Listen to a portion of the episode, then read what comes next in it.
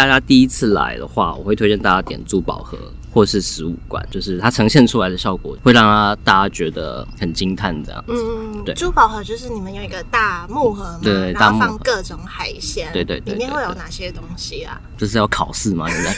欢迎收听谈话时间 Beyond Your Taste。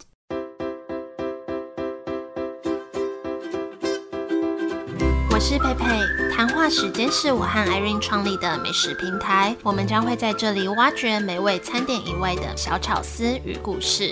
六月开始，天气越来越热，所以我们要介绍一系列的寿司冻饭店，让你们可以存一些口袋名单，自己吃、跟朋友吃，还有跟家人吃。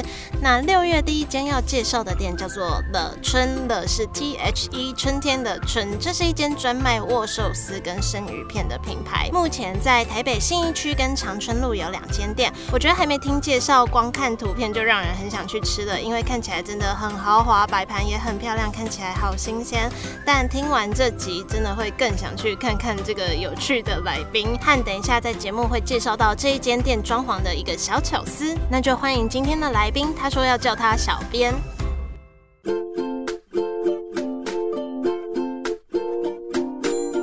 要称呼你小编？小编大家应该会比较知小编是道是谁指，那个社群都是你在经营的意思吗？还是主要主要是在 Instagram 上面。啊对对对。因为我第第一次看到小编您本嗯人，我觉得跟印象中那种会开寿司店的老板还蛮不一样的，就是对很潮，很潮吗？很潮，然后蛮年轻的感觉。谢谢。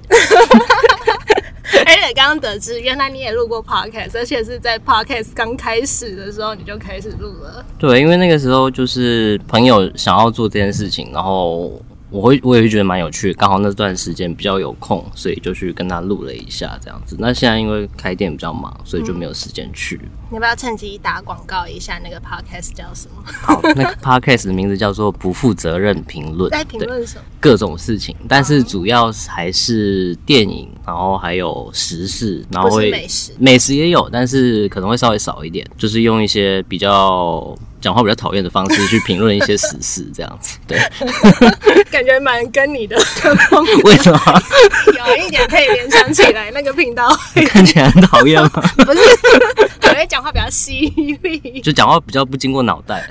对，好，所以今天非常开心邀请到你，因为觉得你们的餐点真的看起来蛮吸睛，而且光看 logo 装潢会觉得它是一间非常有质感的店，跟传统的日本料理不太一样。所以可不可以先请你跟我们介绍一下的春这间店在卖什么？嗯，我们卖的是日本料理、冻饭、海鲜这样子，还有生鱼片、寿司这些。但其实一开始大家听到了村这名字，很难想象它是卖什么产品的啦。但我们其实是有日料店，主打产品也是像生食冻饭啊、寿司这一些的。当时开店的时候是在疫情期间的时候开的。其实我想要命名了村这名字的原因，是因为我们想要用一个平价的方式，但是去呈现一个高级的感觉，带给大家这些消费者。我们会觉得像春天是一个万物复苏的一个象征嘛。嗯，如果用春天这个来命名的话，可能会更有。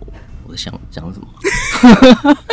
不要真有喝醉，为什么店名叫春的老板都容易宿醉来？因为这为什么有吗之？前访春花，你知道这间酒吧吗？哦，有，那蛮有名的，对对中华蛮有对，名的。他也是宿醉来录音。因为做餐饮业的压力很大，下班真的需要喝两杯。不知道哎、就有“春”这个字，就感觉很有质感，然后有一点文学气息，跟有一些故事。很想要装逼的感觉。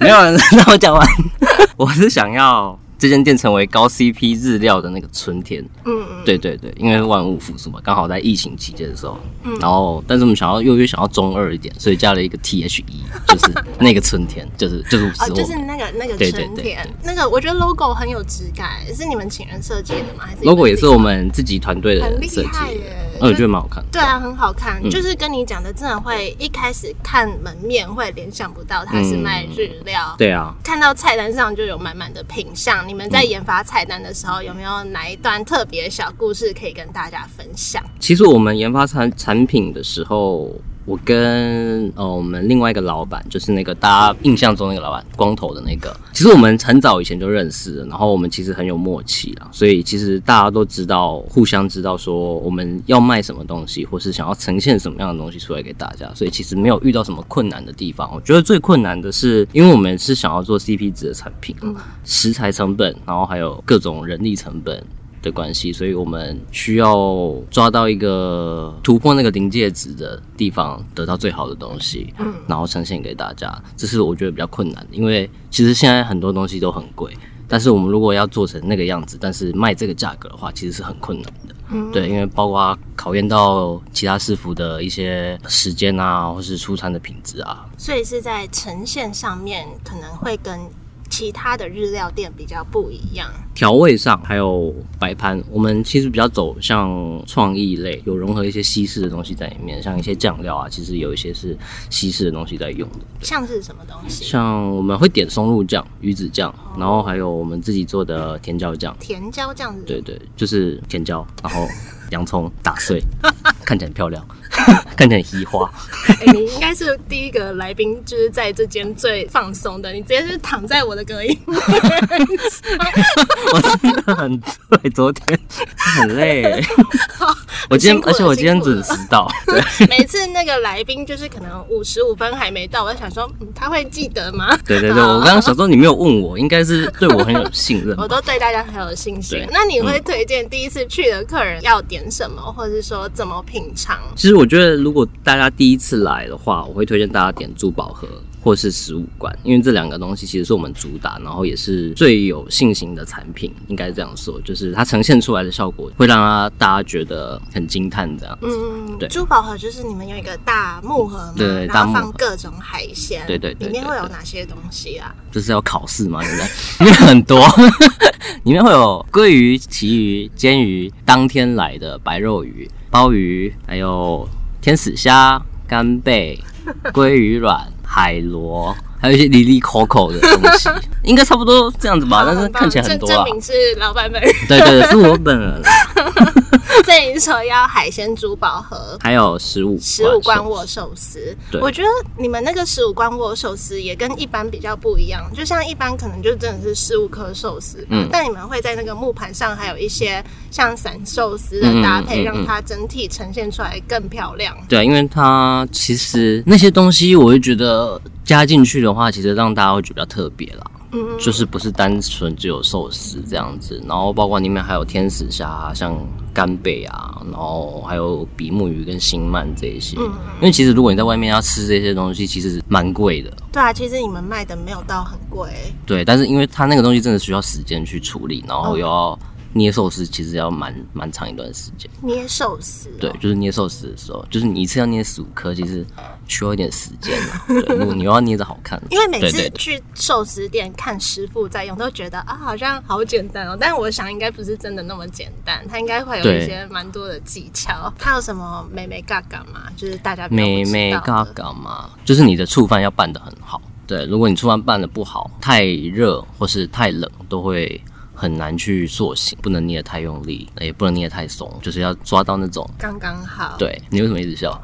我就觉得，而且我觉得在切那个鱼应该也不是那么简单，对不对？嗯，我觉得切鱼超难的。对啊，因为我们看都觉得啊，好像好简单，就这样切切切。但我想真的在做应该不容易。因为我我从很久以前就开始做日料，所以我会觉得那个东西对我来说，我已经忘记一开始。难切的时候，或是当学徒是什么感觉？嗯，所以我会觉得说这东西应该也还好吧。后来发现其实不是大家都可以切出那个你想要的样子。通常都要训练多久才可以像成为你们这样这么熟练的样子？我觉得这个东西是看天分，因为我们也有师傅就是跟着我们的大老板做了四五年，但是还是那样 子，就是有点烂泥扶不上墙。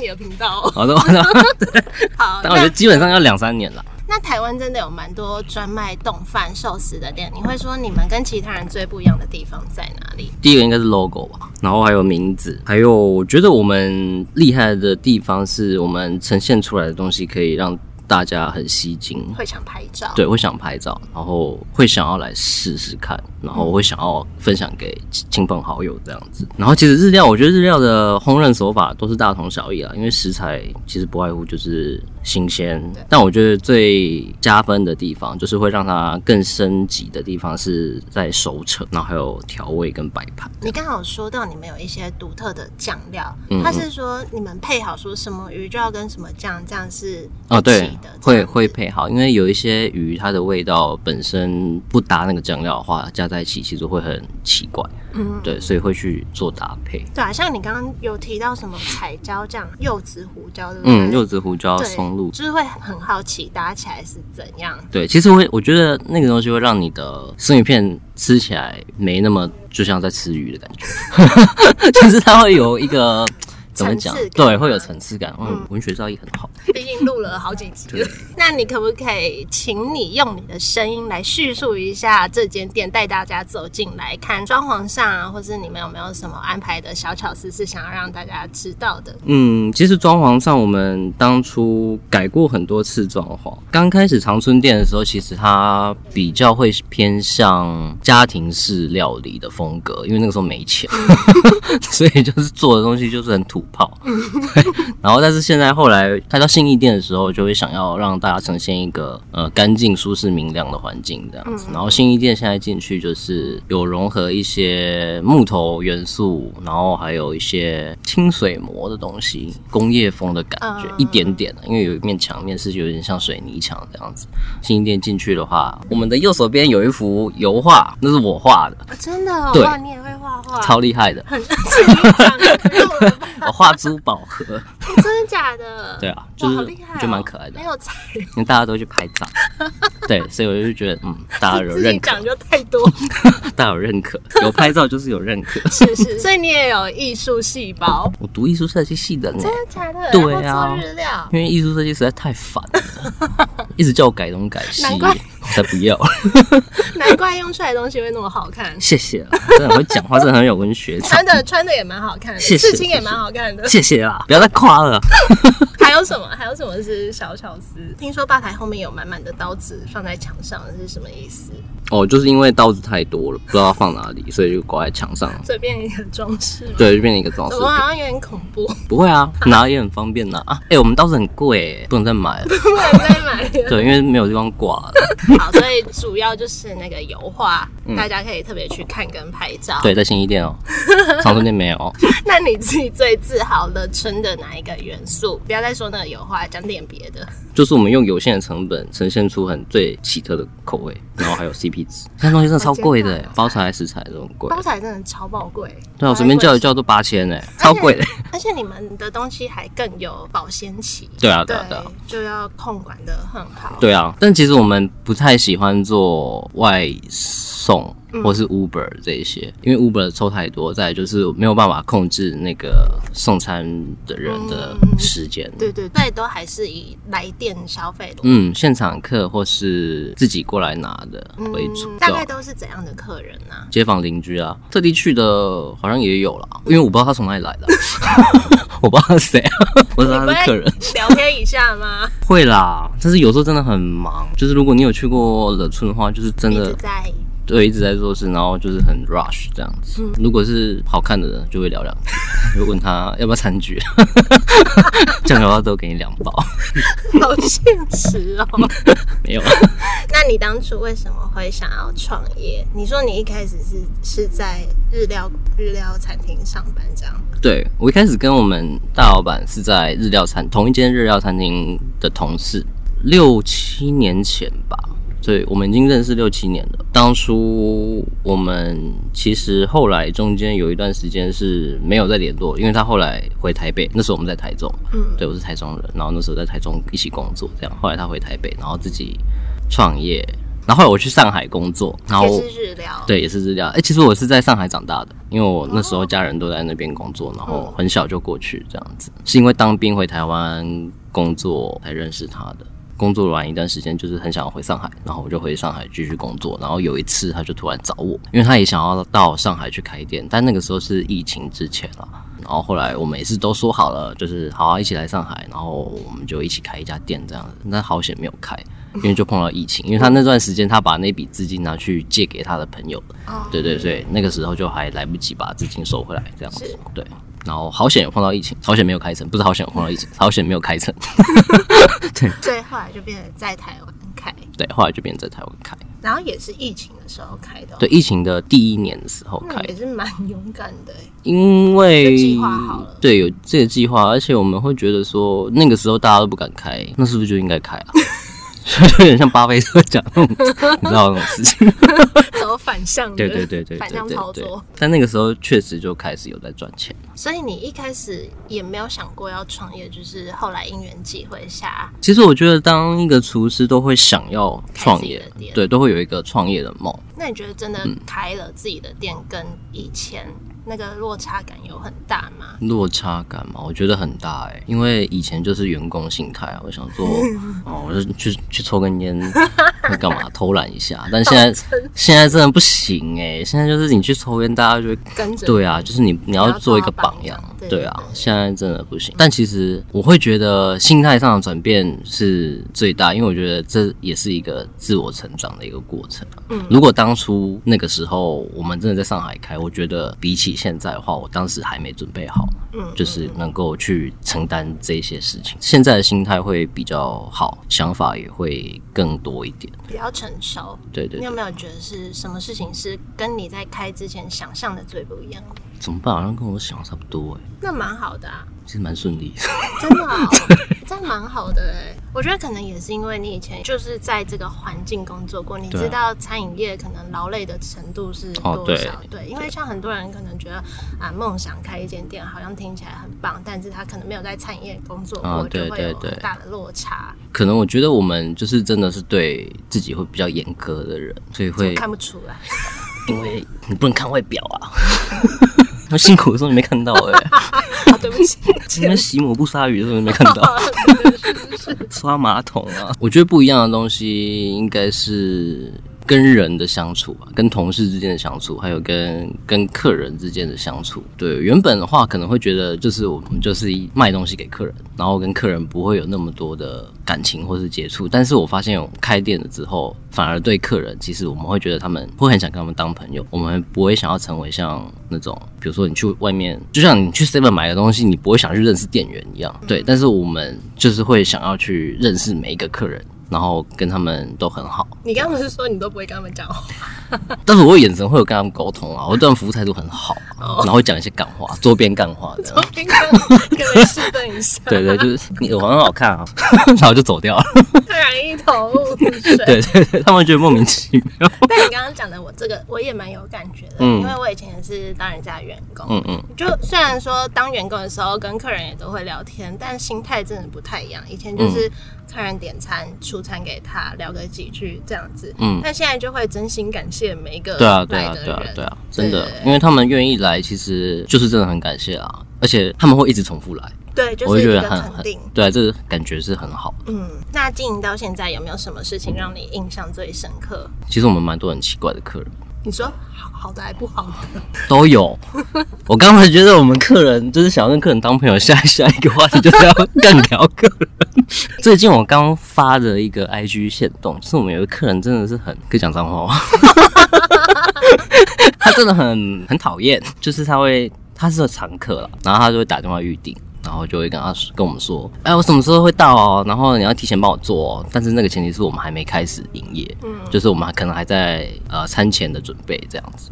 然后说，哎，你先提前帮我做哦。然后我等下骑车经过那个红绿灯，我会停红绿灯哦。那有那个红绿灯九十秒，你到时候要拿出来给我。啊，如果时间过的话，我就不要了。这样真的蛮讨厌。对。然后，但是我们还是完成这个任务。但是，我就觉得弄得很像我们好像是什么欠他，欠他就算了。感觉就是怎么做餐饮这么难啊？我们做餐饮还是要去颠覆 颠覆国家政权的特务那种感觉，很赶哎，像在拍电影哎。对啊，就是让做好，然后就给他，然后钱给我就感觉。然后第二次同一个人，这次他是一样的要求，那我们就不屌他，然后就很生气进来，然后就东西拿，然后把钱丢在我的砧板上。是对，那个时候我还在出餐哦，我在捏寿司哦，然后上面都是鱼啊什么的东西，他就直接丢到我砧板上的钱呢，很脏哎，然后铜板什么的，觉得靠，把我当贩卖机哦。其实有一些客人就还是蛮没礼貌的。那这样的话，你会怎么转换你的心态吗？我没有转换，我就不接他的单了。对，我已经把他写下他电话号码、姓什么，然后以后不要接他的单。对，对我觉得就是彼此尊重。对啊，因为其实我觉得，如果是我遇到，我会觉得好忍；但是如果是我员工遇到，然后我就我叫他们忍。其实也会想要保护你的员工。对啊，对对对对，因为他们就是就是大家就出来工作，没有必要受这种气。但还是有很多很好的客人，还有人会送我们吃啊什么的。对啊对啊对啊，蛮就蛮好。收到真的会很感动哎。对啊对啊对啊，然后会就是很常来啊，然后会过来跟我们聊天。嗯，对啊。但因为我们其实餐期用餐的时间其实很短，如果在尖峰的时间上，但是其实大家客人都很配合，也都很能够理解我们，因为我们店很小。对对，所以其实他们不会做太久。对，都不会做太久。我觉得这种默契。就是商家跟客人之间的默契，我觉得这种感觉是很舒服。对对对。那关于乐春这个品牌，有没有小秘密是你在其他地方没有分享过的？有，我们要开第三家店，真的哦？对，在今年可能是七月或八月的时候。会在哪里？在板桥，所以一定有找到了。嗯，目前还在还在洽谈中，但是还没有确定确切的位置。哦，这样，但是确定是在板桥。然后在七月左右的时候，嗯，可能七月或八月的时候。哦，对，现在真的很难找人哎，现在员工真的很难找哎。然后要找到好的，更对啊，就是那种来两天，然后就嗯，跟我想的不一样，我不做了。我想不一样。对，但以前我们去学一项技能，就是。哎，拜托教我，拜托。对对对对，就是你态度就是不一样。对，现在就是你不教我，我就不学啊。以前就是拜托你教我，但还是还是看人啊，只是比例问题。还是有很好的年轻人。对对对对。那你可不可以再一次介绍这间店，然后是用三个关键词来形容一下？三个关键词的话，我觉得会是好吃、不贵、新奇。超不知道接什么，很像什么烂广告的 slogan。好吃不贵，新奇新奇，好啦，都算是你刚刚有讲到的一个总结。没有，就是想要赶快讲完。啊，快结束了啊！最后有没有什么事、什么话想对大家说？哦，其实我希望就是各位客人、朋友、兄弟姐妹们。其实可以多关注我们的 IG，因为其实我们很很希望在 IG 上跟大家做一些互动。我会觉得我们的 IG 想要呈现的方式，其实会跟一般传统的餐厅做一些区隔。我们可能会比较偏向生活化，或是嗯，像你的朋友的账号那种感觉。其实我们就是如果有一些问题问大家，其实大家可以踊跃来回复啊，跟大家做一个互动这样子。其实我们很愿意去做这件事情，也是。很想尝试做一些不一样的东西出来，就不是像有些社群就比较偏商业化，对发商品广告资讯，对那种东西我看都不想看。真的，我会追踪的 IG 也都是那种比较生活化，然后是跟客人像跟朋友讲话的感觉。对啊，对啊，对啊，我还会在 IG 上面骂脏话，那比较少了，因为我怕被人家搞。今天非常谢谢小编来跟大家分享。嗯，谢谢你，佩佩。